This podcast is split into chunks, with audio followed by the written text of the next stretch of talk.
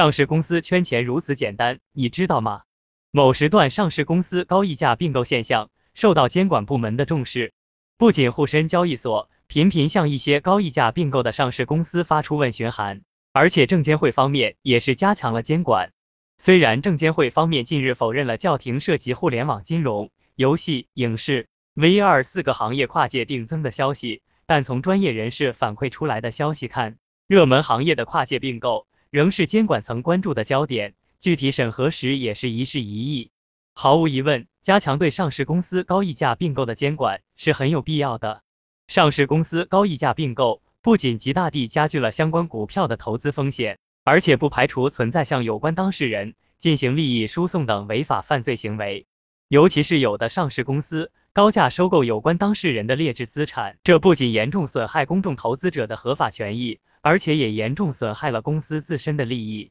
甚至有可能危及到公司自身的发展。以下五步轻轻松松就上天，但更重要的是要找到上市公司高溢价并购的源头，进而切断这个源头，杜绝上市公司高溢价并购现象的发生。那么，上市公司高溢价并购的源头在哪里？其源头就在于上市公司圈钱太容易，而这种圈钱太容易主要表现在这样几个方面：一是上市公司融资没有门槛限制。不论是业绩优秀的上市公司，还是业绩亏损的上市公司，都可以通过定向增发来进行再融资，并且不论是给予投资者提供投资回报的上市公司，还是连续多年都对投资者一毛不拔的铁公鸡公司，都可以通过定向增发来进行再融资。可以说，只要没有违法违规行为，任何一家上市公司都可以通过定向增发来向投资者进行再融资。二是上市公司融资金融多少没有限制。一家只有一亿元净资产的公司，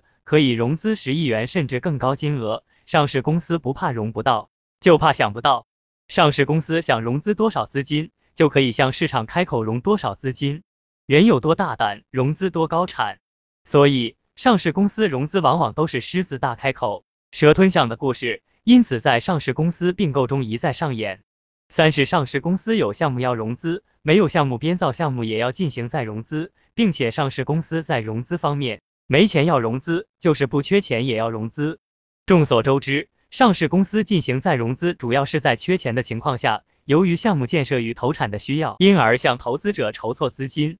但实际情况却是，很多上市公司把钱融资到手后，却不知道投向何方，最后只好把钱存进银行里，或用于购买理财产品，甚至拿来炒股票。四是上市公司融资业绩不够，承诺来凑。并且所做出的承诺最终可以不兑现，甚至可以更改、废弃。本来上市公司通过定向增发来进行再融资是不受业绩限制的，但上市公司收购的标的资产，为了获得更高的溢价，往往在业绩不够的情况下，通过承诺高收益来抬高要价。上年还亏损几千万元的公司，今年就可以承诺业绩过亿元，并且承诺业绩不达标时，被收购方将会以现金予以补足差额。而这样的承诺又往往最后不兑现，甚至对承诺进行修改。实际上，就算被收购方兑现承诺，补足利润的差额部分，收购资产的质量问题也将是长期存在的，不会因为补足了利润差额部分而得到改善。